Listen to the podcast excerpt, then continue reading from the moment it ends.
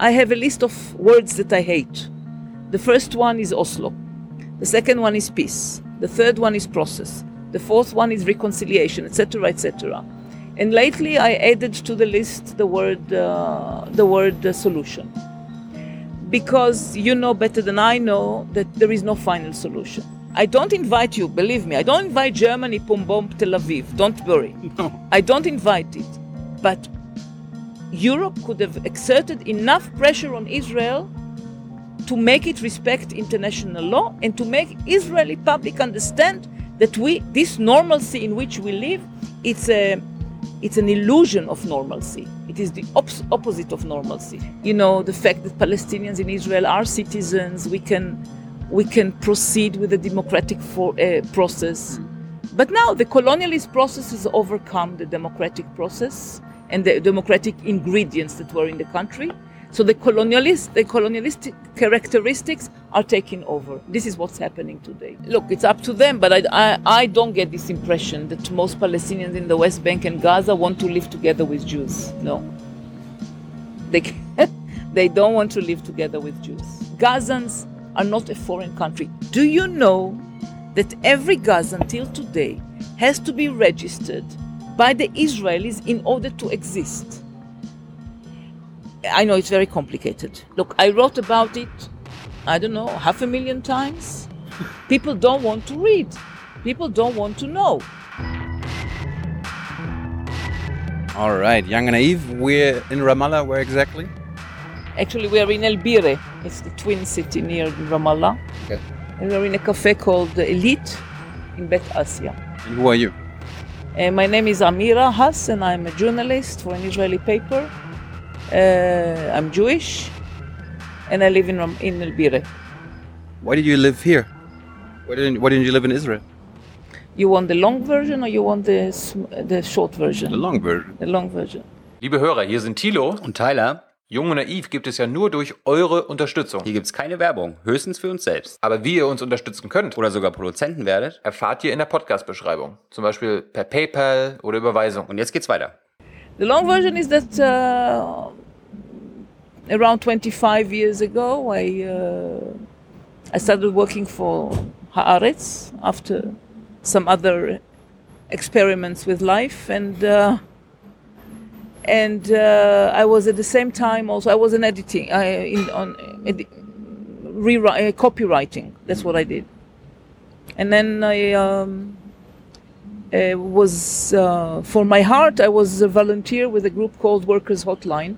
We protected Palestinian workers' rights, people who were did not get their uh, salaries from their from their Israeli uh, employers. It was before 1990, so it was still possible for Palestinians to leave uh, to to come to Israel freely. It was there was kind of freedom of movement then.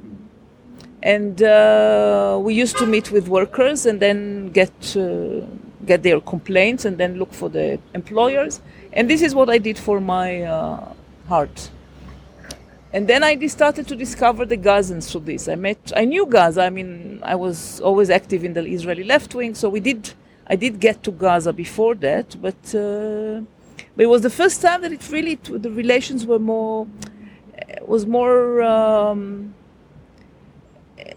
you know, I met rank and file, just normal people, workers, and you could say that I fell in love. You know, you could say I was uh, very, I was fascinated by Gazans. I could tell there was some difference between Gaza and the West Bankers, and I started to go to Gaza.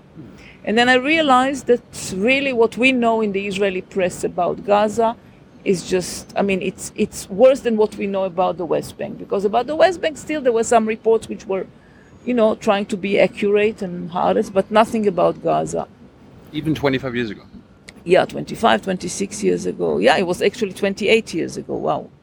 So it was 28 years ago. And then I started uh, writing. Parallel to my work as copy editor, I also started getting to know the reality in Gaza and visiting and um, meeting people, expanding my knowledge.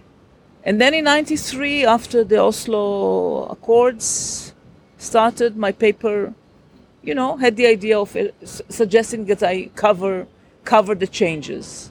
and they thought I would. Uh, they thought that peace would be coming soon, and I knew that peace would not come soon. I mean, I could tell from the behavior of Israel and from the. But never mind. I mean, I'm sorry I was wrong. I was not wrong. I'm sorry for that. And then I decided to go and move to Gaza.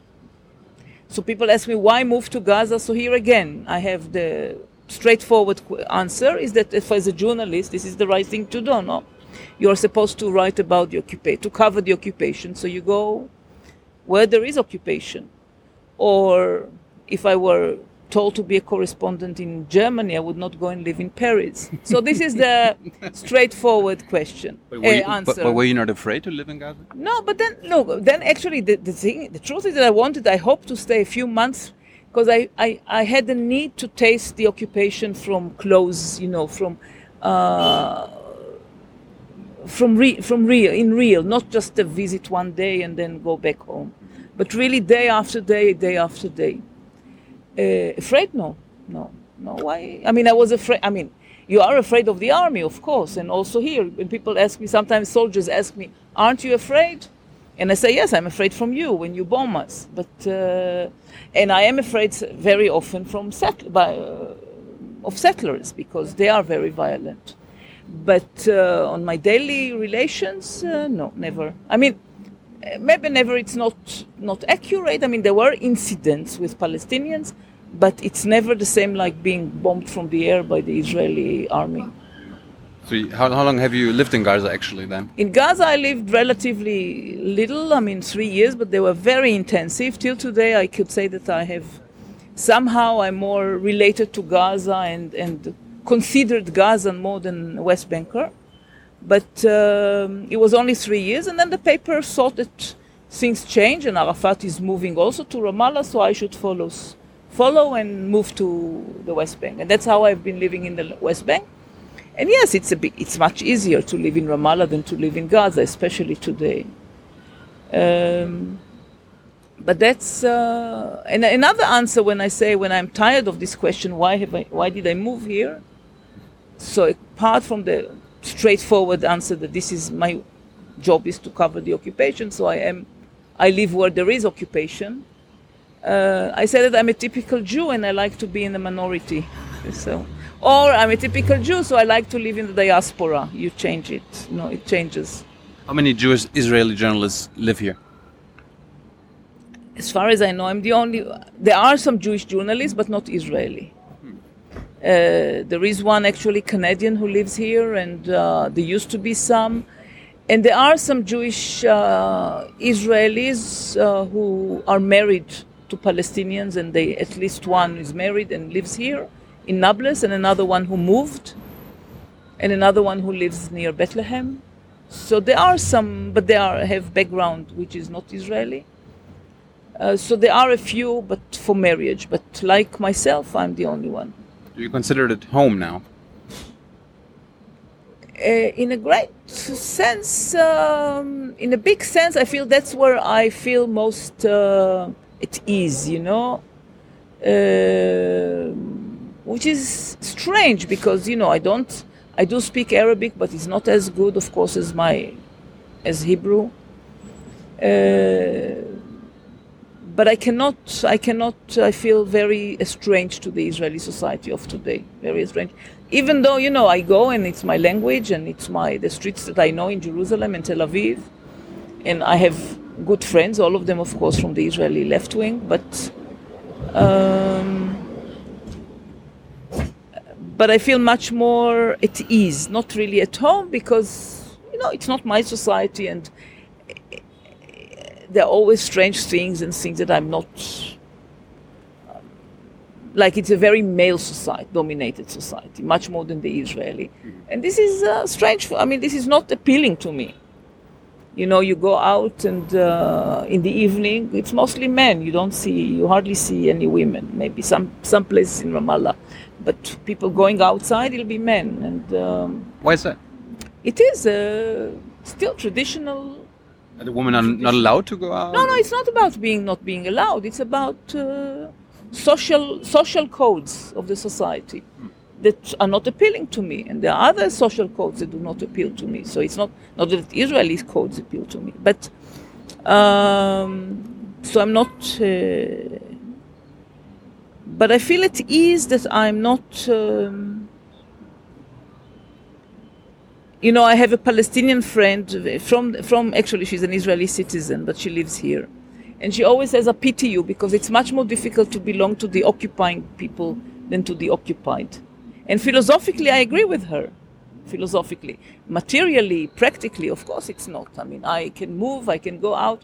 Whenever I go out of the house, I don't think that I miss it. When I go to Jerusalem or to Tel Aviv, I do think about how my neighbors, for them, both Jerusalem and Tel Aviv are like the moon. They could not think about going there, about going there. Because you know, there are since 91, there are Israeli uh, laws that uh, do not allow Palestinians practice their right for freedom of movement. This is a change that happened in 91. And uh, Palestinians are actually uh, subject to a very, very sophisticated and bureaucratic system of um, uh, restrictions on their movement uh, or on their right for freedom of movement. And uh, for them, Jerusalem, not don't I don't think about Ramallah, about Tel Aviv, but going to Akka, to friends in Akka, which is a Palestinian city, or to villages in the north, going to Jerusalem, this is completely out of their uh, imagination. So it is difficult for me, principally, to go out of the house, to enter my car, to go through a checkpoint, one checkpoint, then another checkpoint, and go smoothly to, to Jerusalem. This is difficult, but I do it. So when like when Palestinians meet you here and they realize, okay, you're an Israeli Yeah. Jewish woman, do they talk to you immediately about the occupation or do they blame you for it personally? Or do they can they like differentiate? Yeah. Look, two million people, two million uh, reactions. So it's not. Uh, um, there are many different. There are different attitudes, but uh, yes, people. There are people who would say, "Ah, she's an Israeli, so maybe she can help me with something." There are people who will, uh, who know me from my writing and will uh, say something about it. There are people who think I should not be here, especially in Ramallah. There are such people that think I should not be here because I'm an Israeli Jew, and I should not be even not in Ramallah, but not in Tel Aviv either, because for them I'm a settler wherever I am. So there are such people. Uh, and there are people who are very happy that I'm here, that this is some kind of a, of a message. Uh, a message that it is possible, a message that, that, uh, that I'm not afraid. In Gaza, I use, I, I, it was very mo- more, more standing out in Gaza when I lived in Gaza that, uh, you know, you have this image about Gaza as being so violent and so dangerous. Okay, it was in, at the end of the 90s, but there was this guy, he was actually from Hamas, and he was one of those deported by Israel in uh, 92 uh, or 93, I don't 92, yeah. So I wrote about his family when he was already when he was already in Lebanon with the 400 uh, Hamas members who were deported uh, or expelled, and um, and then he came back. So I met him. He was a doctor. So whenever we met driving, I was driving my car in Ramallah, in, in Gaza, but with false uh, plates. so whenever we met, he stopped in the middle of the street to, to get out of the car and to tell me, oh, thank you that you are here because this shows how, how it is not unsafe, which is in a way true. So Palestinians are very, in general, if I can generalize, they are amazingly easygoing. You know, like I, I think that Israel knows it, that, that it could have been so easy to, to, to come to terms if, if we really respected them, if we really, uh, um, if we really, if Israel really wanted to have to have peace or some kind of, of uh, look, I, I have a list of words that I hate. The first one is Oslo. The second one is peace. The third one is process. The fourth one is reconciliation, etc., etc. And lately, I added to the list the word uh, the word uh, solution. Because you know better than I know that there is no final solution. Or there is, but it's only one. And we are not talking about nothing in history is final. So the thing is, what? How do we advance to a better, a better phase in history that will help us prevent disasters too? Now we are now we are talking about the possibility to reach phases of disasters, and we want to stop it. And Palestinians were ready for something which is fair and which is dignified. But Israel did everything from almost the first day of Oslo. Israel did everything, everything possible to uh, to uh, impose a surrender over the, on the Palestinians, not a, not a treaty, not an agreement, but a surrender. So it is a war of attrition. What we what we've been seeing for the last 25 years is a war of attrition against the Palestinians. So back to Ramallah for a moment. Like, how has life changed here? Had it, has, has it gotten better in the last couple of years, the last 20 years? I mean, you haven't been to Gaza, of course, because you can't get in anymore. So it's hard to talk about life in Gaza. The main, one of the main Israeli, I think, uh, achievements is to create these pockets of re- Palestinian realities. So you cannot talk about one Palestinian reality. So there are pockets, very different pockets. So Ramallah, of course, is the, wor- the, the, the best example, but it's the worst example.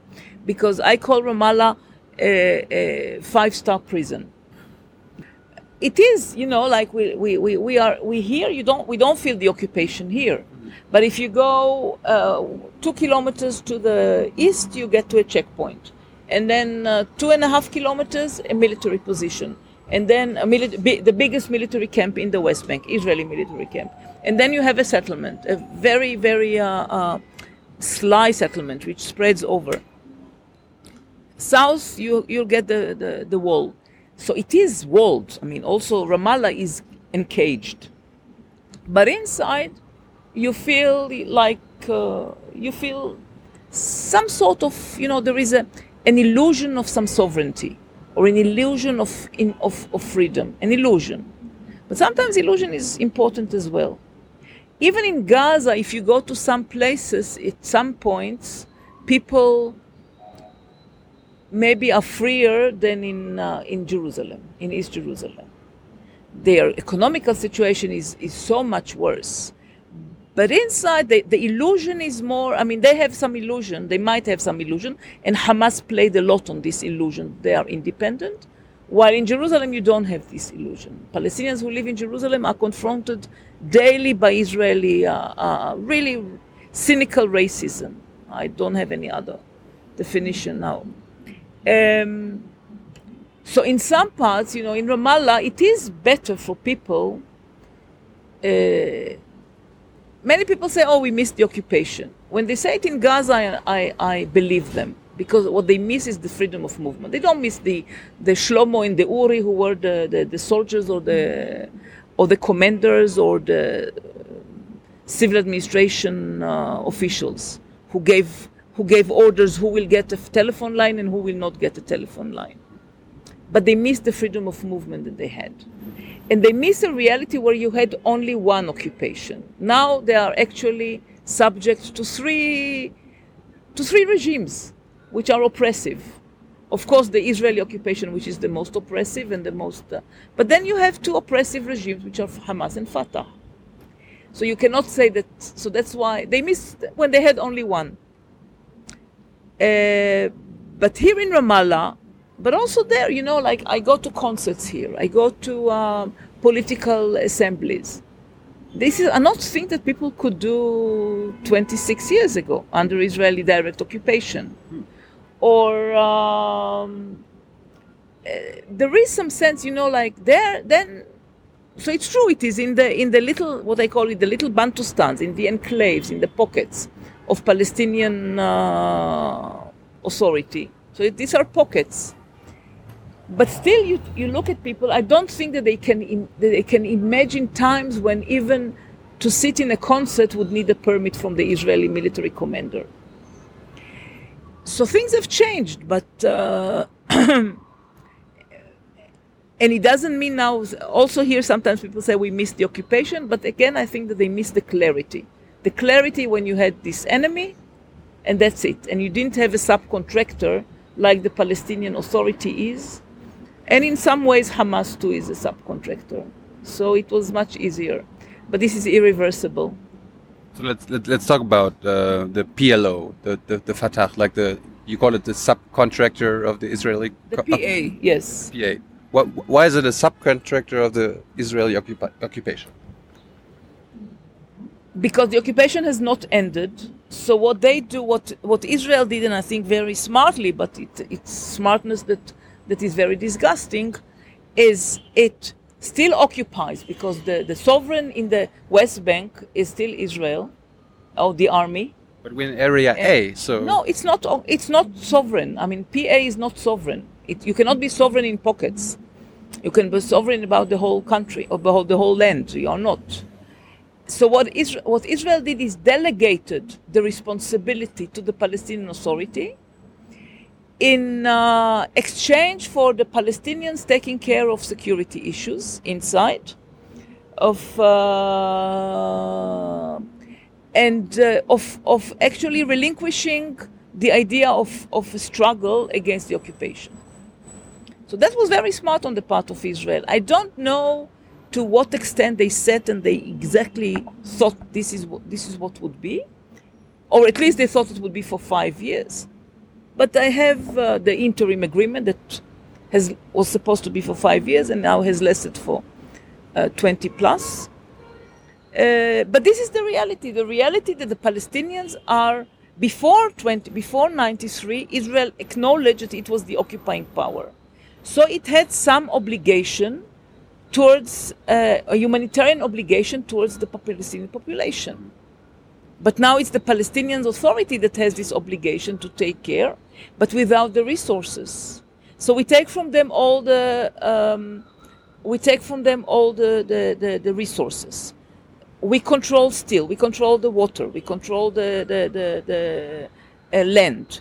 We control the freedom of movement. We control 60% of the land, which means they cannot develop an economy which can allow them to meet the responsibilities of a government. So when they agreed to be a government 25 years ago, it was because they assumed that it would be only for five years and then they would get all the authorities to make them able to be responsible for the, for the people. But now they're only responsible for the disasters, but they cannot solve the disasters because we don't give them the means to do it. And by the way, that's the, that's the reason why the whole world was paying the PA so much money over the years, donating so much. The reason was not, I mean, officially they said, we are helping you to build two states. That uh, we are helping you to build the Palestinian state next to Israel. But in reality, all these donations subsidized the occupation because Israel would destroy things. Or let's say, okay, people will say it's the wars. Okay. But Israel does not allow Palestinians to develop econ- the- their economy. You can develop economy under occupation. The Jewish, the Jewish uh, uh, yishuv, the Jewish um, community that lived in this country under Britain uh, occupation was allowed to, to, to have economy and to develop the economy was allowed to build, was allowed to, to make commerce. So it is possible to have an economy under occupation. But what Israel does is does not allow Palestinians to develop their economy. Gaza is not allowed to export. Now they're allowed to export very little. Uh, you do, people are not allowed to move out of Gaza, and this is very important for the economy. Here you have restrictions on every movement they make, uh, the Palestinians uh, for economical. 60%, as I said, 60% of the land Palestinians cannot develop without permits from Israel, and the permits are not received. Uh, you get uh, checkups. You get uh, every every Palestinian um, tradesman knows that it's better if he employs an Israeli agent to facilitate all the permits that you need. So, in such a reality, you cannot develop an economy. Uh, so what the world did by, I think that the, once the World Bank ass- assessed that every year Palestinians lose about half a million, yeah, half a million dollars, just because they can, just because of the impediments on this on Area C, on this development in Area C, and economy. Just impediments, not not other things. So the world actually, and this is more or less what the per, the world has been paying to the Palestinians over the years, every every year. So actually, you subsidize what the occupation is causing. I mean, you mentioned like after, I mean, I, am just thinking like the PA should have realized what's going on that they're not a sovereign uh, administration. They realized but why? why why- they continue. yes. Look, you have. I mean, first of all, I think that it's better to ask Palestinians what they're doing, and I hope they they will reply to you. Look, of course, you can say people stick people. People became officials. People find it uh, comfortable. If you want to be cynical, you would say it serves their uh, their um, self-interest but it's more difficult than that.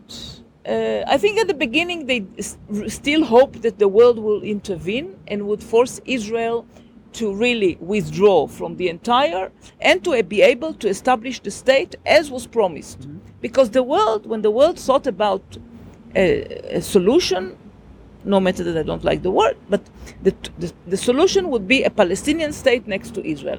And the Palestinian state is a Palestinian state in Gaza, West Bank, connected. Is Jerusalem the capital?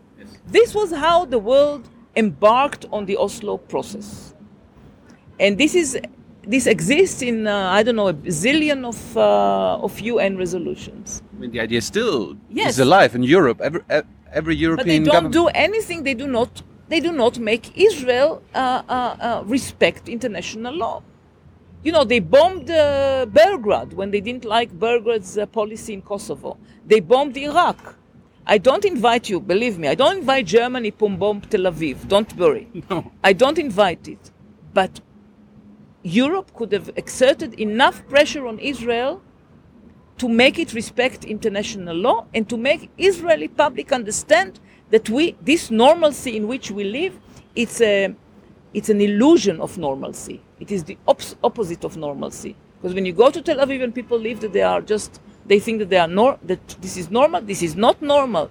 This is not normal to um, occupy uh, uh, to have now 4 million people under our uh, direct control and domination for so long, for 50 years, without granting them either civil rights, rights as citizens, or letting them express their uh, right for self determination. So Europe knew it, all these years knew it, and I cannot blame the Palestinians that they still hope that Europe would stand up to its promises. But he did not. This is one. Another thing with time, you know, people, the Palestinians, in a way, authority represents as, as unpopular and unrepresentative as it is. There is, uh, it does represent a common understanding among the people that right now a big change or a big um upheaval would not serve the interests of the people. They cannot achieve anything now from Israel. A big, let's say that the PA resigns. What will happen? What, who can run this chaos that will happen here? You have conflicts between, for example, this is one person who told me, in, actually, he was from the Islamic Jihad in Hebron, told me a few years ago. He said, Listen, I think it was the disaster that the PA was established. But now it will be much bigger a disaster if it is dismantled. Because there is a role of the Palestinian police now in all in solving or in preventing uh, clashes. And now they are under this life, under this tension of Israeli occupation, uh, tensions uh, between families, between hamulas, between people, between classes augment. So you need the Palestinian police. Imagine if this police is dismantled. So people, you know, kind of mortgage the thoughts of the future for the benefit of the of the present. And in the present, they see that it's also their interest that the PA remains.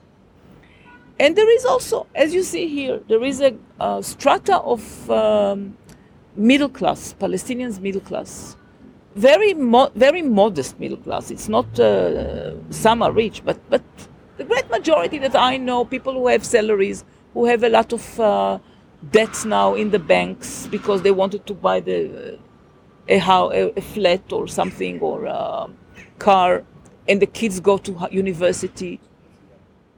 So they cannot imagine a, a total break of this lifestyle right now, especially that we do not foresee any change for the best, for the better, if you change this reality. So this is what makes the PA remain. Of course, there is also a lot of, you know, personal interests, but it doesn't explain. It doesn't explain why people do not, if it's so bad, why people do not revolt against this PA. And I think, as I said, people do not revolt as much as they dislike the PA. First, because it's, uh, and the same thing with Hamas. Uh, they are at a loss, and they prefer this um this reality of pockets. Uh, this reality of pockets is now it looks like the best they, they can achieve. D- being divided is better than being united. No, it's not this thing. Of course, but there are no. It's but you cannot unite. You cannot. The pockets means that you are not in control of the sixty percent of the land. Uh, some would say it's uh, not sixty percent because the whole Palestine should be Palestine, the whole country. But uh, let's leave it aside right now. But the thing is that no, you, united, of course, it means that there, there must be a political effort to stop the rift between Hamas and and and, and when I'm uh, Hamas and uh, and Fatah, of course, and these people do not. Palestinians are right now trans, uh, going through a transformation of the political system, but it is a very slow transformation. So you have the, the, the people behind BDS and such other things represent a new generation. You have think tanks of new generations, but they are not uh, involved in politics the way it was uh, 40 years ago. And everything is done uh, online and uh, on the internet, and I, it shows that it's not enough in order to build, in order to build a movement, um, and a movement that will make create changes in Palestinian politics. But when I talk about pockets, I don't mean about uh, no Palestinians. You know, when you sit with Palestinians from the north to the south and from the diaspora, still they're Palestinians. Of course, there is a sense of unity and the split at the same time. But it's not that they are not. Uh, they do not feel. Uh, they are united in their contra- in the contradictions they feel. But when I'm talking about pockets, I mean about these geographical po- pockets that Israel created and that we never thought, you know, before, prior to Oslo, you had um, what the world saw is that you have a Palestinian space, which would be the state, Gaza and the West Bank, with some Israeli enclaves within it, the settlements. And the vision was that, okay, well, I mean, or the clear vision was, okay, these enclaves will have to go out, and these Israeli enclaves will have to go out and will remain with the Palestinian space. Actually, parallel to Oslo, it's the opposite that has happened. The Palestinian space has become an Israeli space with Palestinian enclaves. So you have Gaza as the main uh, enclave, okay? But here in the West Bank, you have an Israeli space with Palestinian enclaves, areas A. Uh, and this is what Israel has achieved. And I don't think it was by accident. I think it was a vision that many Israelis, Israeli politicians, and especially the settlers, had since the early 70s. That Palestinians will live, we cannot kick them out as we did in 48, but Palestinians will live as, a comp- as an Israeli compromise. Palestinians will live in the pockets. And this is what's happening now. And the world stands and does nothing, stands aside and does nothing. And this dri- drives me mad. I still want to understand why is there like a political rift between Hamas and Fatah? Because uh, we control Gaza, we we control West Bank, so you know, there was a um, Palestinian psychiatrist who unfortunately died a few years ago, uh, Iyad Sarraj, his name. He lived in Gaza. he established a health, uh, a mental health center in Gaza, the first one in, in the, I think bef- even before, a little bit before the first Intifada, or maybe during the first Intifada. And um I met him when I managed to enter Gaza by boat, actually, uh, illegally. You were the last Israeli journalist, right? Yes, yeah, yeah. But it was I, I entered three times illegally. Yeah. So I managed to enter, and um, we had a talk, and it was after Hamas came to power, and he said, Israel. I mean, Israel wrote the script of this rift between Gaza and the West Bank, but the two actors are doing their best to to, to follow the, the, the role. I don't think we have so much time to discuss this. Um, look, there were elections, and Hamas won in the elections uh, as punishment. Palestinians punished Fatah for years of corruption and or what they perceived as corruption, and for mismanagement, and for um, being aloof from the people. But also, uh, Fatah did many practical mistakes. I mean, they were not united. They did not show anyway, so in, in votes, I'm not sure that Hamas got more than Fatah, but in in um, in seats in the parliament, yes. And the best thing would have been to, you know, to say, okay, let Hamas rule now. But Israel did not let Hamas rule in the West Bank.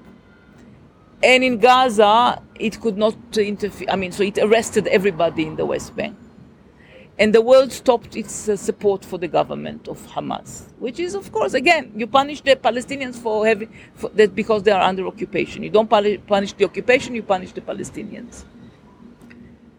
And um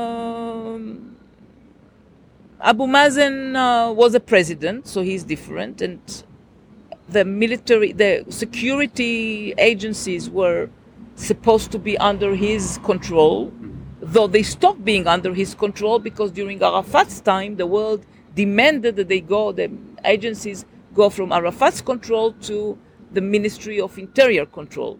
So you see, it's, it's very, so Hamas had the right to demand that they control the security agencies in Gaza.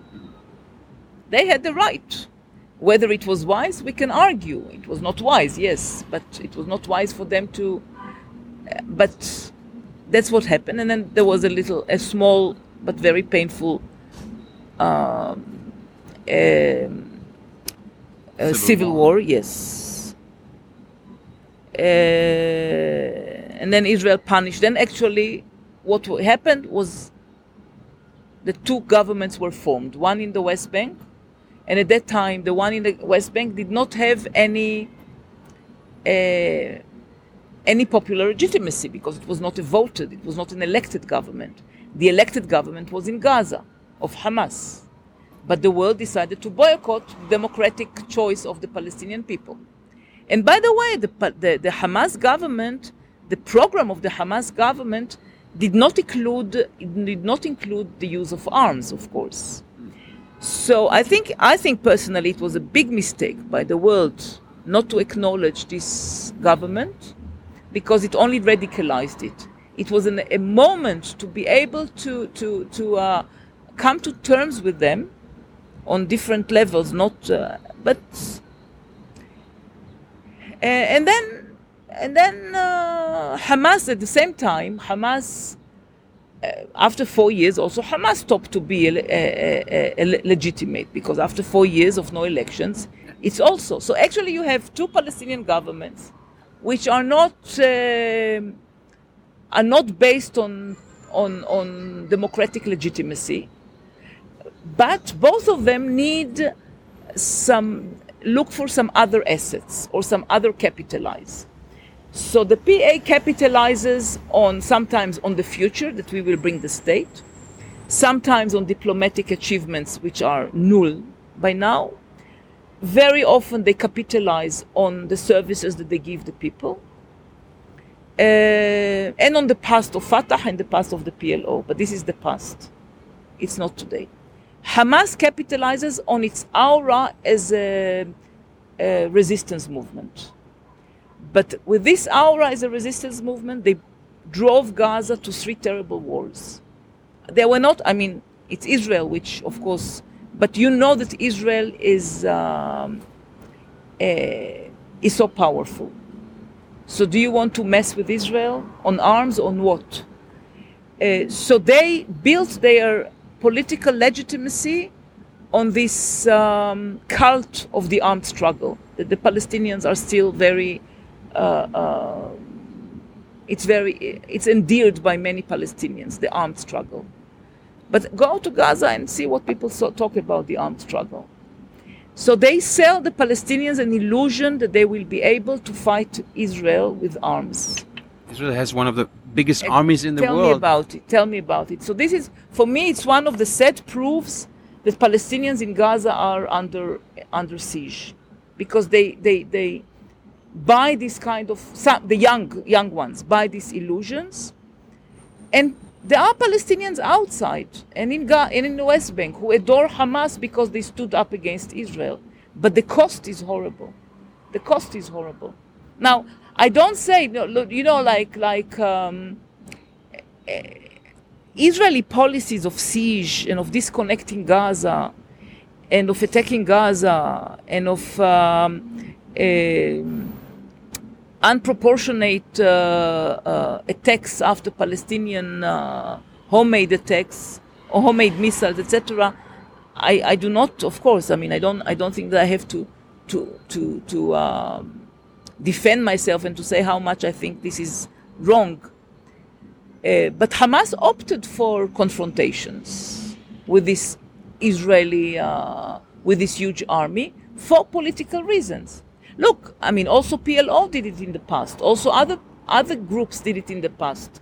They ask Uh, ask to be bombed. they no, that you you decide to have a, a, a some kind of a military, uh, a mili- military ways, military. Uh, and I, I think that it right now it proves that Israel. I mean, you cannot stand up to Israel in this. I mean, you are not going to win Israel by this or to arouse the world. What what happened is the world recruited itself for charity, but not for political options.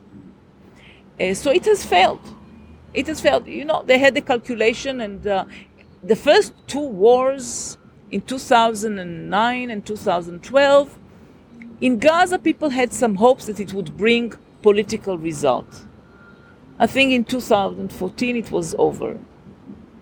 Um, so we need other ways to to uh, to challenge Israel, and these are very difficult because the world, for some, I mean, let's say Europe, not the world. I mean, Trump is different, but there are so many countries that. Um, um, you know, when you look at the in uh, the Arab world, it's not automatically standing beside the Palestinians. Uh, it does not immediately did not follow immediately Trump's all all Trump's uh, uh, orders as long as as Netanyahu hoped. But uh, there are all sorts of conflicts, internal conflicts in, in the region, that uh, the Palestinians are, are not the natural allies of the Arab states, as perhaps they thought they were in the in the times of Abdel Nasser, Gamal Abdel Nasser. So we are in a very it's a very difficult uh, reality, very difficult reality. Do you think the Palestinians over the last years have lost their, let's call it, moral high ground in the world, in Europe, because of the rockets uh, into Israel? They, they, they are killing Israelis. Uh, like, like, have they lost them, their moral high ground by using violence? I mean, if, if they were just non-violent, you know, Look, the violence is Israeli. I mean, first of all, the, the, the, the, the tactics, you know, uh, look, PA have renounced uh, what you say violence or re- renounced military power uh, since the beginning, and it didn't help them. So, the, I mean, it didn't uh, uh, uh, until the second Intifada. Okay, you were, you know, when Palestinians used. Um, and if I contradict myself, it's because the reality is contradictory.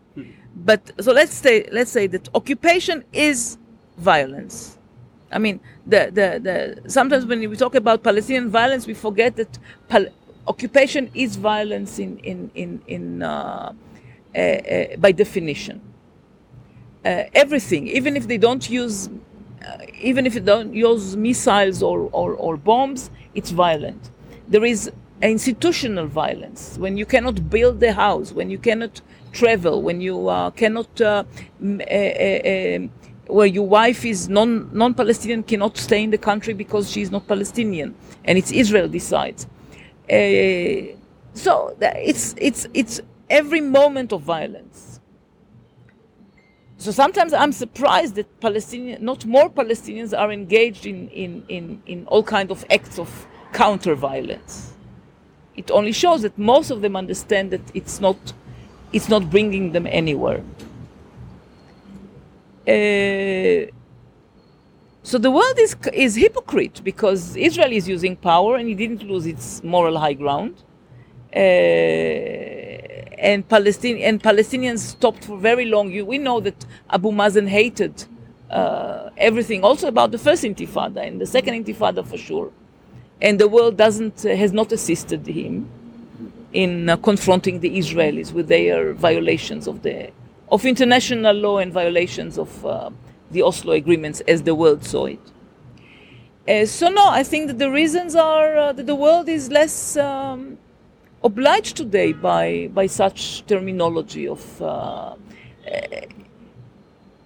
maybe during the bipolar when when when the world was bipolar Russia I mean Soviet Union and America whatever everything was seen in the prism of this the ideological prism which is not I mean we know that the Soviet Union was not uh, was not uh, a progressive or a, a heaven I don't know uh, but the illusion that it created and the, and the ideological um, camps that it created and the assistance it gave to people fighting against colonial realities in se- several places was important.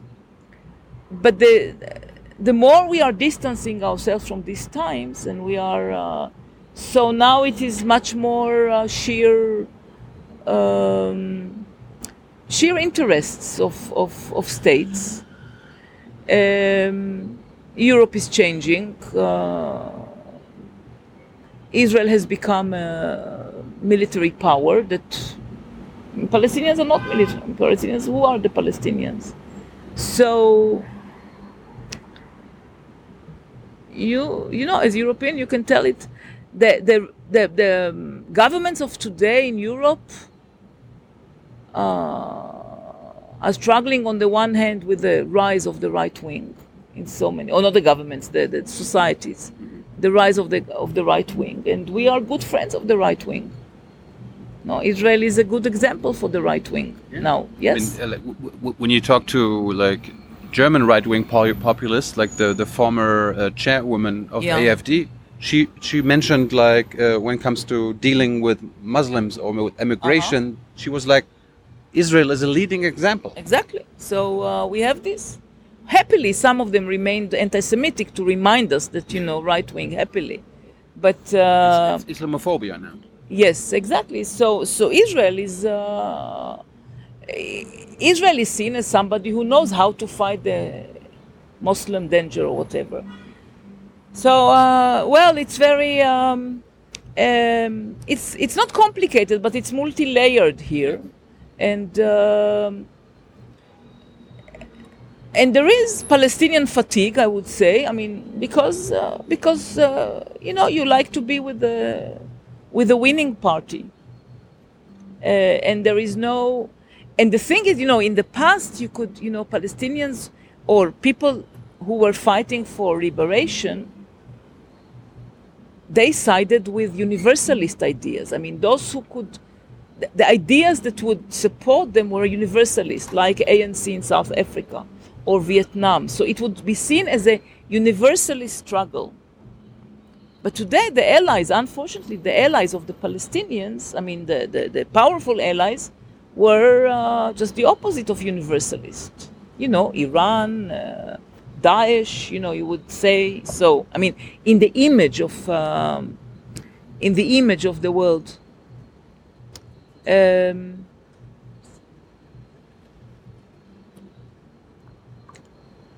that's why we depend on, on the changes in Palestine in, in European society. I mean, hoping because it's not the only change, but uh, for example, there are people in America change, young people differ from their from the uh, adults in their attitudes to Israel.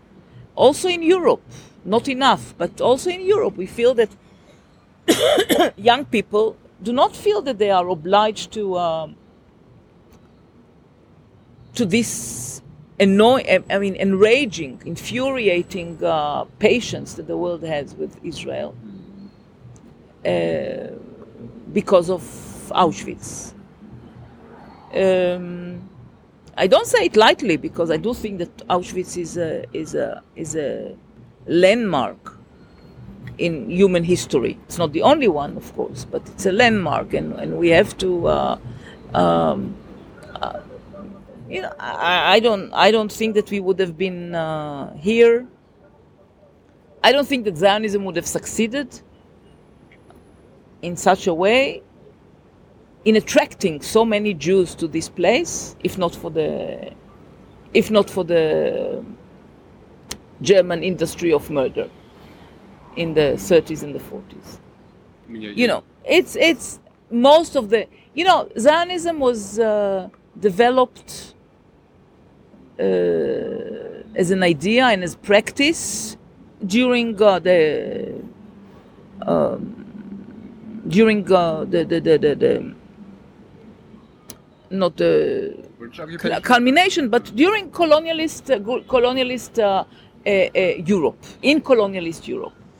So of course it had it was part of this colonialist uh, uh, attitudes that the people from Europe are better than the others, and the lands that you know the people who live in those lands do not uh, are not really important, and that so it was part of this. But at the same time, it was a concrete answer to uh, European uh, European uh, uh, racism against Jews. I mean, we cannot deny this.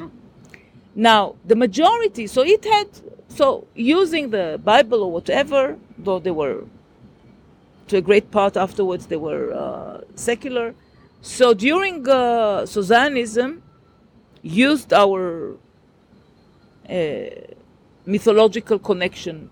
I say mythological because we don't, I mean, Jews,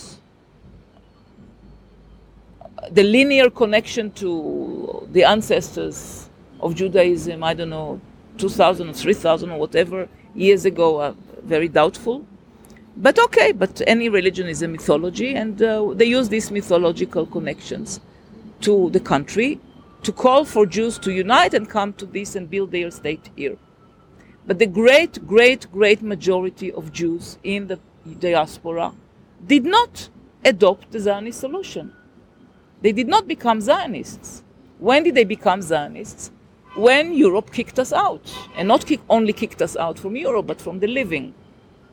So we cannot forget that. Uh, so there are historical con- uh, contexts that we have to take into account. And Auschwitz is one of those. It's not an accident, and it is not. Uh, it's not about uh, pitying the, the. We have to understand Auschwitz as one of the links that bring to the state of Israel. But of course, when Palestinians tell you why should it be their fault, they are right. Um, how do we proceed from here? I think that uh, I meet young Palestinians and not so young who do think that it's, it can be undone, who think that we can return to pri- prior to 48.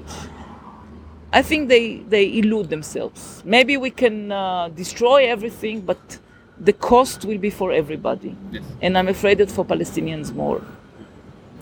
Uh, and there is a people that lives here too, the Jewish, the Israeli Jewish people. Palestinians do not agree to, to uh, you know, they say there is no right. Somebody told me, you don't have a right to be here, but you had a reason to come here. Okay, you know, words and words and words. But there are two peoples living here, and when you go to Tel Aviv, some of them, when Palestinians go to Tel Aviv now, the young young uh, can imagine the Israelis as an artificial society of soldiers and settlers. But when you do go to Tel Aviv and Jerusalem and this, you see it is a society. It's not artificial. So the thing is how we advance forward, but maybe this will be for when you come in four years. I don't know. Again. Your parents were Holocaust survivors. Were they Zionists? No, no, they were never Zionists, and this is one of the. Um, no, on the contrary, they, they never thought of coming. They, they. My mother from, was from Yugoslavia, my father from Romania, and both were attracted to the communist movement there, and uh, they wanted to build their life in uh, in these countries and in as they imagined in communist societies. That was before the war, and then. Um, with the war, my mother was in a concentration camp, my father in a ghetto. And you know, when I was ch- a child, I mean, I think five or six years old, I asked them, "How come you came when if you were not Zionists?" And they didn't. They didn't. Maybe the, I was old enough to ask the question, but not old enough to get the answer. And um, I realized. I mean, I started to understand the answer when I li- was a little bit in Europe, Western Europe, and I could sense the um, the void, the void that, that, they must have felt when they returned. Uh, you know, my father returned to Romania to his city, and you could say there were no Jews. There were, I mean, only the few who remained, but Romanians lived normally, so there was a difference. The same with my mother, who wanted to to remain in Yugoslavia, but that's when she also felt that um, you know, during the Nazi occupation, one the, the, the propaganda, the Nazi propaganda, uh, made roots in those societies, but not only in the East, also in, in Western Europe. It's known in Holland, for example, that people looked said, "Yeah, but you emigrated." That's what was the answer that my mother received when she came to the municipality of Belgrade to register, and it was written. They said, "It said you were you have emigrated." because that's what the Nazis wrote that they emigrated. Hmm. So um, uh, they felt a difference. I mean, uh, they they came here as refugees, like many others. They came as refugees, uh, refugees who turned later on to be colonialists, and this is the tragic. Ma- luckily, my parents did not. I mean, you can say. In general terms, of course, I mean, because they assisted the process of colonization of this country. They came after the Nakba. But this is this would be true about so many peop- other people in the world. Every American is part of a colonialist project, and every Australian and every, uh, including Palestinians who moved to uh, Canada, they are part of a colonialist force. That so we ca- where do we stop it? Right. Um, but. Um, my parents immediately joined the Communist Party, and then they were offered uh, houses of refugees, and they refused to take it, to to live there. So at least I'm uh, spared. But I don't think that they ever imagine. I mean, I'm glad that they are not alive to see what we what has become of this country, because uh, there were times when you thought, okay, we can change, we can divert the direction. We can, uh, you know, the fact that Palestinians in Israel are citizens. We can, we can proceed with the democratic for, uh, process. Mm. But now the colonialist process has overcome the democratic process and the democratic ingredients that were in the country. So the colonialist, the colonialistic characteristics are taking over. This is what's happening today.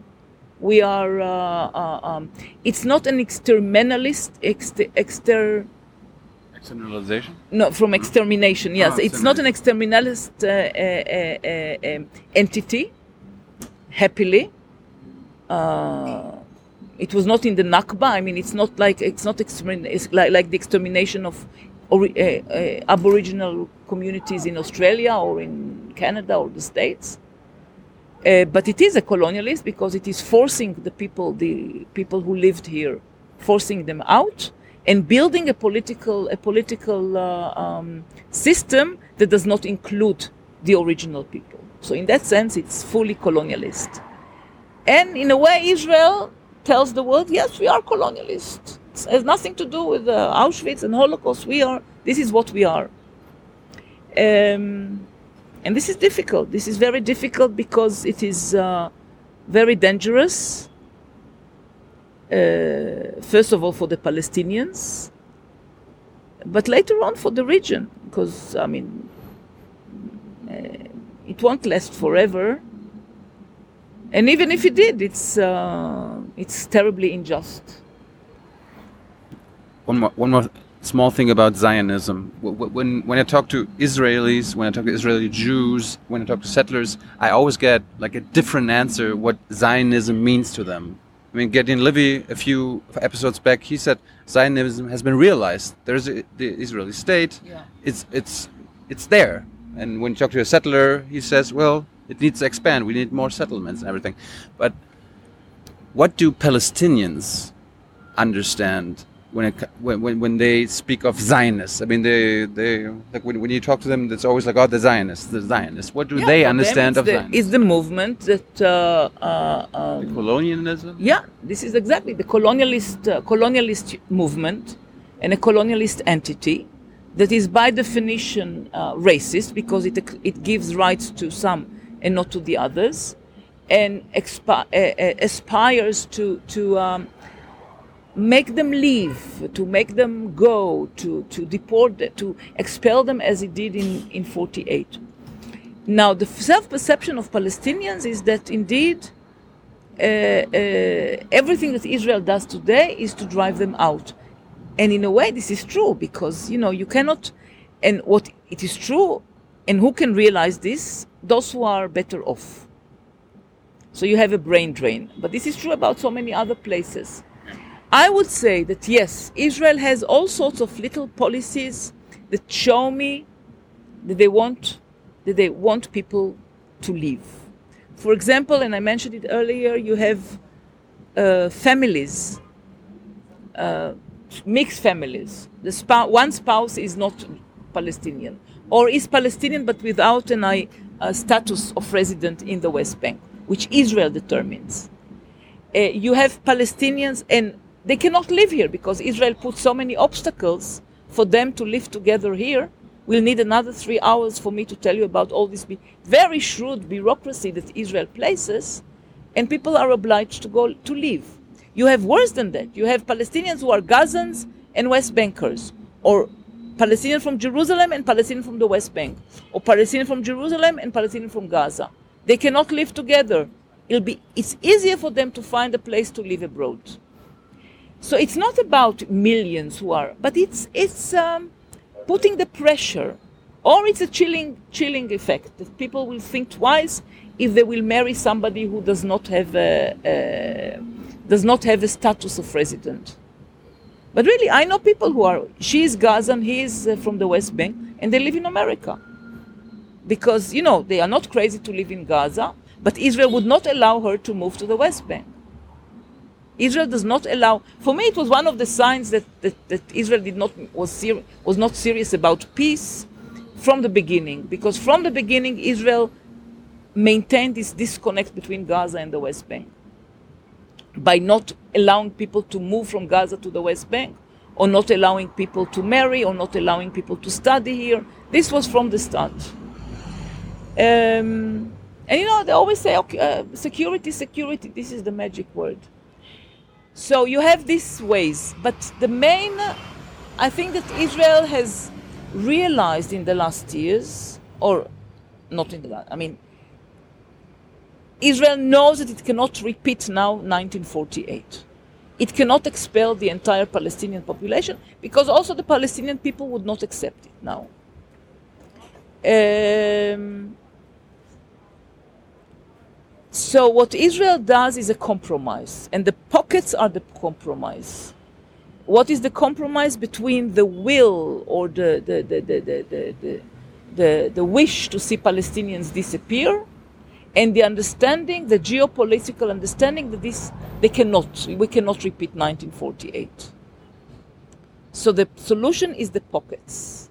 Let them live in. Uh, uh, let them remain in those highly dense, densely population uh, areas becoming more and more dense, like Gaza.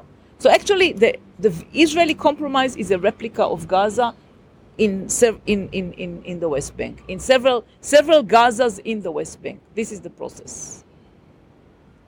I want to end on a hopeful note, but before that, uh, one more thing. Like we were talking about the German government. Whenever there are like Hamas attacks on Israel and Israel bombs uh, Gaza, the German government always says Israel has a right to defend itself. Is it self-defense? Look, when there is a missile, you you uh, stop it. But uh, uh, but killing 2,500 Pal- 2,500 Palestinians in uh, in a war is not self-defense, and treating it like um, a foreign country is not defense. It's not. Gazans are not a foreign country. Do you know that every Gazan till today has to be registered by the Israelis in order to exist? I know it's very complicated. When, There- a, okay. when a baby is born, Yes, it has to be registered by Israel. I mean, the Israelis, you every even during the war, now you do it electronically, but even in 2009, even during the war in 2009, kids who reached the age of 16, all their uh, docu- uh, uh, uh, uh, details have to be transferred to the Israeli side to approve and to register in order for them to get an ID. Now, in Israel, a Palestinian issues IDs, it has to go through the Israeli authorization. This is according to Oslo. So you have both Gaza and the West Bank, and I'm glad for this because this shows that we are they are under occupation. But people ve- don't talk about it, and I don't understand why. This is one of my main the main examples that I give in order to show that this they are under occupation, Israeli occupation. They have to be registered in the Israeli uh, uh, uh, um, registry of population. Simple as that. Both Gazans and the West Bank. You cannot get an, an every ID has to be approved by the Israeli uh, computer. Because if it happens that you are from Gaza and you moved here and your address is Gaza, I mean, Israel has to approve that you change your address from Gaza to the West Bank, not the Palestinians, even though the Oslo said that it's the Palestinians. Israelis, like a lot of Israelis, always freak out when you say Gaza is under occupation still. Look, I wrote about it, I don't know, half a million times. People don't want to read. People don't want to know. I have some, you know, even, I mean, this issue with the registry, population, I remember what fights I had with the paper sometime in 2005 during the disengagement when I tried to tell them, listen, it is not, it is not withdrawal that we still control the Palestinians. I mean, I had, I, it, it was a hard time to explain these things to them. So Israel controls who enters, who goes out, who remains, who leaves. No, yeah, leaves. They can they can stop anybody that they want. They can stop from leaving. So Israel controls them. Yeah, in Gaza it changed a little bit, but that's why they, they but the essence that all my all my friends' children, when they when they were born, they had to be registered by Israel. When they got, come to 16, their ID has to be authorized by the Israelis, and to enter the Israeli computer. I, I want to make it clear that I am glad about that. This is one of the first of all, glad because Gaza and the West Bank are still under the same registry. It means it'll be a disaster if the Israelis give up on Gaza registry. That, that they will enhance the discontact, disconnect. And it shows that they are under occupation. Are you hopeful that in your lifetime the, No, no, my lifetime, no. the occupation is going to No, end? no, no, my lifetime. Why no. not? I'm 62, coming 64. You know, like it's getting 64. It's uh, um, no, it's very, very deep rooted.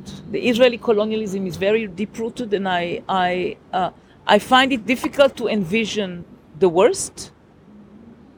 But I also find it difficult to envision a major change in Israeli, in Israeli politics, in Israeli society. For change in Israeli politics, you need a change in Israeli society.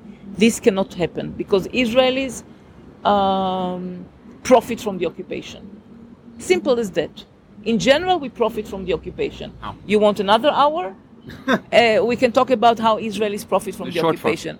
Water, land, cheap housing, good subsidies. Um, Cheap labor. uh, no, this not so much. This is not a main factor. Um, and the main, one of the main thing is our security industry. Uh, we are. It is a. There is a very important strata, very important strata of Israeli society that thrives on this uh, intelligence and security industry, and this can develop only because of this reality of occupation. Um, so all this combined, or the idea, if you if we have peace the way we envisioned in the past two states, we'll have to talk about Israel. What happens with the Palestinians in Israel? Water, for example. Palestinians in Israel don't have the same quantities as, as Jews, like subsidies for, for, for agriculture. We'll have to discuss these things. We'll have to discuss the, the, the, the right of return. I mean, the, the right of return and the law of return. So there are many things that, that tell Israelis that it's not their interest to have peace the way the world sought two states. Uh, neither war is in their interest. So they prefer, the Israeli society as general prefers to have this low intensity conflict.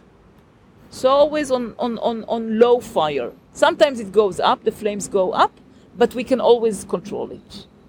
So this is about the Israeli society. I don't see a major change in the for the International for- community? yeah, a, a positive change. Now we see only only uh, negative changes. I don't see a Europe stands up against Trump and really change the route. Unfortunately, I wish I wish I wish Germany and France and England stood up now against Trump and did something totally different starting with the UN and, and donations. And I always say one of the ways that Europe has, in order to, to tell Israelis that this is this reality is not normal, one of the ways is not to boycott one singer or another singer, or a professor or whatever, but to reintroduce the visas. We Israelis do not need the visa when we go to Europe. So I dream about the day when Europe, Europe would come and say, okay, listen, we cannot force Israel is violating international law and our human rights laws and human rights perceptions. Every day it violates. We are not going to bomb you like we bombed Iraq. No, Germany, Italy would not bomb us. No. Uh, we cannot uh, start investigating who is a settler and who is a war criminal and who was in the army and uh, dropped a bomb on a family of 20 people and killed them all. We, we, we don't have these resources. So unfortunately, we'll have to, the entire Palest- Israeli people, you'll have to ask for a visa in order to enter Europe. Wait a month, wait two months for a visa, three months for a visa. We'll ask you questions. Did you collaborate in uh, war crimes? Did you part? Are you a settler? Do you build in a settlement? Like this. This is this how Europe can make Israel. I mean, make Israelis realize that this reality is not normal. It will be called institutionalized anti-Semitism. You know that. It's not anti-Semitism. On the contrary, it's for the benefit of us. It's for the good of the Jews in the future, because otherwise we'll we'll we'll go to we'll reach a disaster. If you really care for us, and I think that Europe should care for Israel or for the people here, they should care. I mean, uh, uh, you have a heavy burden on your shoulders. Yes, they should they should save us from from Israeli policies of today, if they really cared. This is nonsense when they say. It's, it's a pretext when you say anti-Semitism. Anti-Semitism is to, to, to, to do something against you as a Jew. But no, they are doing only something good, good for us if they did it. And besides, there are also other people other than, I mean, it was 70 years ago. It was uh, 75, 80 years ago. Palestinians are going through a, a, a, this reality of repression and, and killing and uh, for, for more than 70 years now. So this is my, but this is not something that I see happening. Uh, if if there were some groups, I don't know. Uh, yeah, look, there are. I mean, I don't say that there is no anti-Semitism uh, in Europe, in some parts, and that uh, immigrants from Arab and Muslim countries come with all stupid uh, ideas. This is uh, this reality. This is true. I don't uh, I don't ignore it. But the way to fight it is not by accepting Israeli policies, and not by um, abiding and and and and, and uh, acquiescing or whatever with Israeli policies of today. Not at all. And then the Palestinians, and I don't see that there is gonna- I yeah, talk- yeah. I don't see that Palestinians now that a big, a real change in Palestinian politics is about to happen very quickly. Because I think that that, in a way, some of the things are in the hands of the Palestinians. Uh, refusing to be subcontractors, uniting Gaza and I mean uh, changing this rift, stopping this rift between Gaza and the West Bank, are in the hands of Palestinians. Deciding it's a pity that they came to this reality that the world cuts now the assistance to Palestinians, but the assistance was always some sort of a of blackmail, a tool of blackmail. But we don't have now the this kind of uh, of Palestinian leadership that is able to do it, and there is no Palestinian political parties or movement that are able to achieve it. I remember like, four years ago, I was uh, talking to Sam Bahour. Yeah. He's a Palestinian professor, and he said eh, Economist, economy advisor, yes, yeah. he was saying like maybe the generation of the current PLO, Abbas, and all that, they might be the last generation that is going for a so-called two-state solution, and the next generation will just drop the entire idea of a Palestinian state, and he and that's what he's preferring. He said the Palestinians should go for one, a one-state solution. Just tell the Israelis Yeah. we surrender. We just want civil rights, equal rights. Forget about the state of Palestine. Do you, do you think that is? Look, it's up to them, but I, I, I don't get this impression that most Palestinians in the West Bank and Gaza want to live together with Jews. No. They, they don't want to live together with Jews. So some of them uh, entertain, it has to be said, entertain the idea that uh, the Jews will have to leave the country. But this is one of those, you know, uh, uh, hallucinations, unfortunately. People who are very weak entertain because they are weak.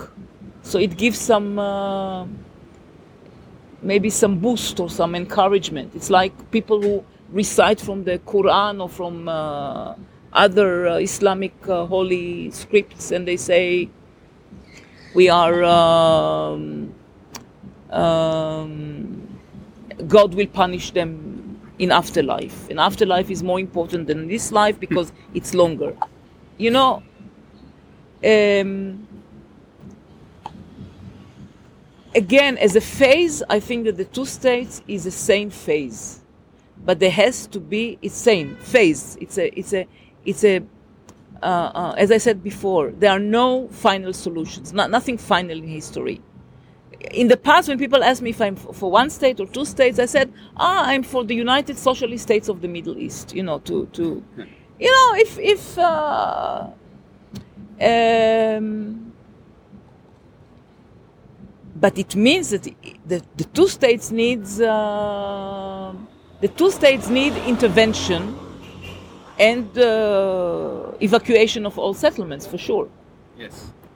I I don't. There, Uh, there were like unlike Gaza, there were like a few thousand. Now Yeah. there are more than five hundred thousand. All right, How do you how do you get rid of them? But these 500,000 cause every day, every moment, agony to two, three million Palestinians. So by saying that we cannot, we cannot, uh, uh, we should not say that we evacuate them is actually saying, oh, we can cause harm and pain and suffering to the Palestinians, but we cannot touch a Jew. This is for me racist.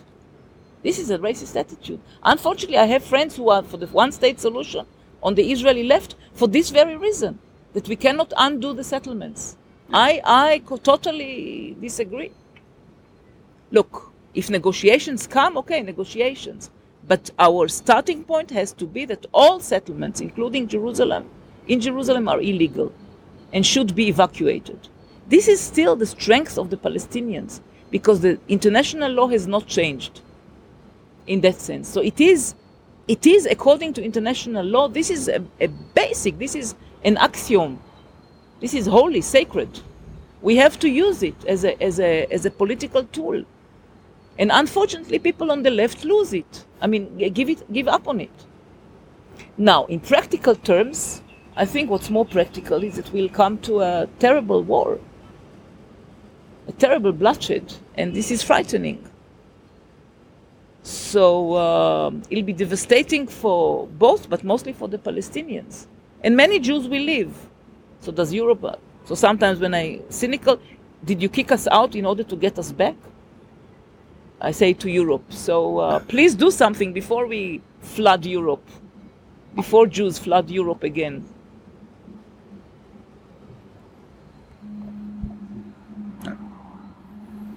This is not. I was hoping for like an hopeful end. Like, uh, Hopeful is. Uh, do you have any hope? Look, I, I have look where, where I do get hope from is when I see Palestinians how rooted they are. They are rooted in this place, and I learn from them. Uh, and even in Gaza, I don't know. I mean, I know it from my friends. They have an ability to live even in in conditions that I can. I find it hard to to imagine. Uh, and I must say that the, the, those who are very ambitious among the, my friends' children leave.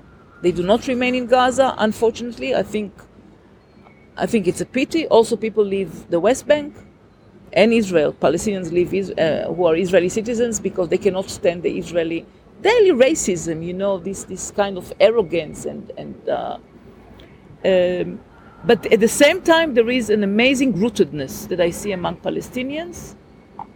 Uh, really, sense of belonging without uh, without propaganda, without simple belonging. Uh,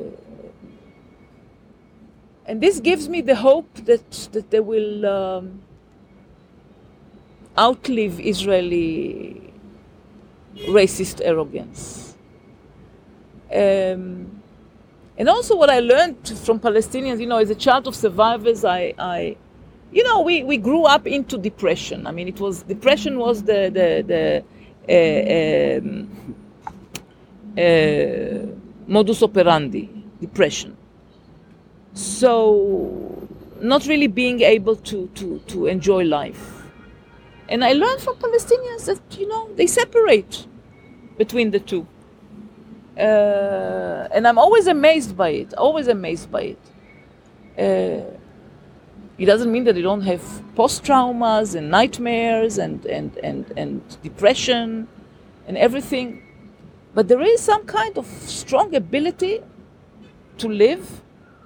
And uh, I think much is connected also to their religious convictions. I have to uh, admit it as somebody who is total atheist, but I cannot. Uh, I mean, I, I do see this strength comes also from religion conviction, religious convictions. And at the same time, I see, you know, like every person that I know, every Palestinian that I know, has gone through a terrible disaster because of Israel, knows that he might go through another disaster in the future, is fighting now for, for basics, you know, a house, a, a marriage, uh, children to, I mean, such basic that we cannot imagine. Uh, so while, while I'm saying that they know how to live, I also see all the people that told me that they never had even one moment of pleasure in their or one happy moment in their life. Because usually, I, I, this is one of the questions that I ask people. Do you remember a happy moment, uh, the most hap- the happiest moment in your life, or happy moments? And very often I hear, for example, in Khan el Ahmar, they say we never had an, a happy moment, which is very painful to hear. Um, I talked to a young woman in Gaza. Yeah. She said the happiest day in her life was leaving Gaza for one day to go to Jerusalem. you see, for medical treatment or something, or for prayer. uni- university thing. prayer. Yes, yeah, yeah. So it's um, um, So while I'm saying that they are very rooted and strong, at the same time, I re- I know that I know I wouldn't have been able to live the life that they live. It's so difficult. It's so it's so unfair. It's so uh, demanding. You know the energy to live this kind of life that every moment uh, you know that some disaster can happen. You know, when I go abroad for, and I go often, I profit from the occupation, I'm invited, and uh, to speak abroad. And when I come back, I never know. Oh, what? Something terrible must have happened. Uh, uh, terrible for me. The checkpoint will not let me in. This checkpoint, you know, like you all the time think about some changes that are not at all in your hands. Something that, that cannot happen in other country in in a country like in a democratic country like Israel cannot happen without involvement of the public. But here it is a matter of, uh, you know, the, the sovereign decides, the sovereign is the military commander, so he decides to take you land and to build a road for settlements and for settlers. That, and this changes your life. There is a village nearby Ramallah uh, that has been cut from the main road for 18 years already or 17 years already because of a settlement. So now they have to make a detour of about uh, 40 minutes or something like that to reach Ramallah instead of the five minutes. Now this has an impact on everybody's pocket because you don't you pay for the fuel, you pay for even if, if you have a car you pay for 40 minutes and not for five. If you don't have a car, which is mostly people, you pay the driver 10 shekels instead of one or whatever. Uh, people do not come to see you because it's so far away. Uh, also, their lands were taken by nearby settlements. So this is daily life of so of everybody here in the West Bank. And um, you know, I think that the diplomats, European diplomats, know all these facts or or or, or know the, the, the, the sum total of all these facts but uh, they decided to be helpless. They decided to be helpless. Hey Leute, Jung und Naiv gibt es ja nur durch eure Unterstützung. Ihr könnt uns per PayPal unterstützen oder per Banküberweisung, wie ihr wollt. Ab 20 Euro werdet ihr Produzenten im Abspann einer jeden Folge und einer jeden Regierungspressekonferenz. Danke vorab. There's no final solution, but there's a final question. I mean, we. That's a terrible word from a German. Excuse me. It was, Don't correct. No, no. You said it. Okay. We have to. We have to liberate our language from the language of uh, of Nazism. I agree. I agree. But uh, yes, but still, it's a terrible. uh, yeah. The- My final question Sure. for this interview, Yeah, okay. because I mean, we you mentioned there's no democracy here. Like the Palestinians can't democratically choose their leaders, and you kind of like uh, put democratic Israel in the brackets. yeah. Is Israel not a democracy? it's democracy for Jews and deteriorating democracy for Jews. I can still sit with you and talk about it. And I think that I will be able to talk like this for long. But this is, um, this is external, external uh, or, or let me say, uh, uh, formal democracy. It is not a formal, it's not in essence. If I can talk till doomsday about how Israel is uh, uh, uh, um, violating international law, it doesn't make Israel change the change itself. It doesn't change the Israelis. You, we have uh, we have uh, uh, uh, polls that show how young the young generations become more and more racist in their attitudes to Palestinians. How many Israelis do not Israeli Jews do not want to live uh, near Palestinians. How you have Palestinians, Israeli citizens, buy flats, buy plots of land in Israel, in in in, in Isra- normal Israeli cities, and the uh, uh, uh, the community forces, the Israeli Jewish community forces to change the contracts and not to accept them. So, uh, in essence, it is uh, it is democracy for Jews, which means it takes looks for the uh, formally it gives some rights for or some some democratic rights and liberties for people who are not Jewish, but in essence, we are the shall I say Herrenrasse? and uh, yeah, we are the we are the chosen people and the the um, masters people, and the Palestinians do not have the same. Not only they don't have the same rights, they are they are afraid that any moment they might be kicked out. Amira, thank you so much for your time. That was very You're interesting. welcome. Yes, uh, thank Bye. you. Bye.